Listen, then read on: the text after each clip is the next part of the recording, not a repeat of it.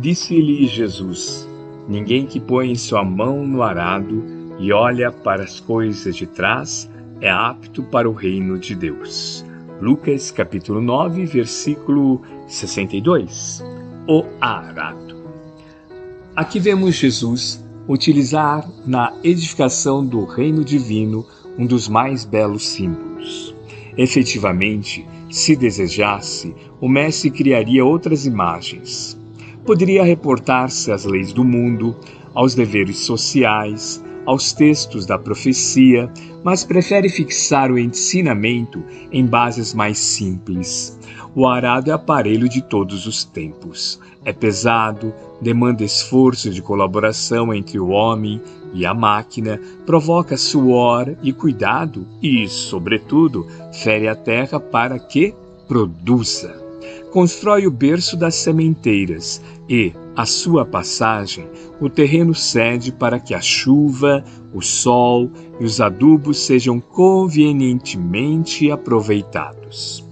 É necessário, pois, que o discípulo sincero tome lições com o divino cultivador, abraçando-se ao arado da responsabilidade, na luta edificante, sem dele retirar as mãos, de modo a evitar prejuízos graves à terra de si mesmo.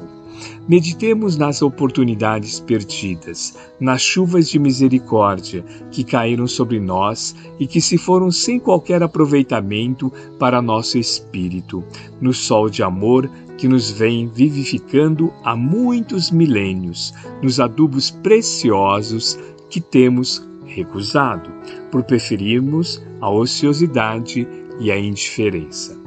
Examinemos tudo isso e reflitamos no símbolo de Jesus.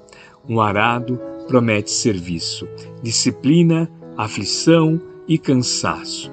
No entanto, não se deve esquecer de que, depois dele, chegam semeaduras e colheitas, pães no prato e celeiro guarnecido.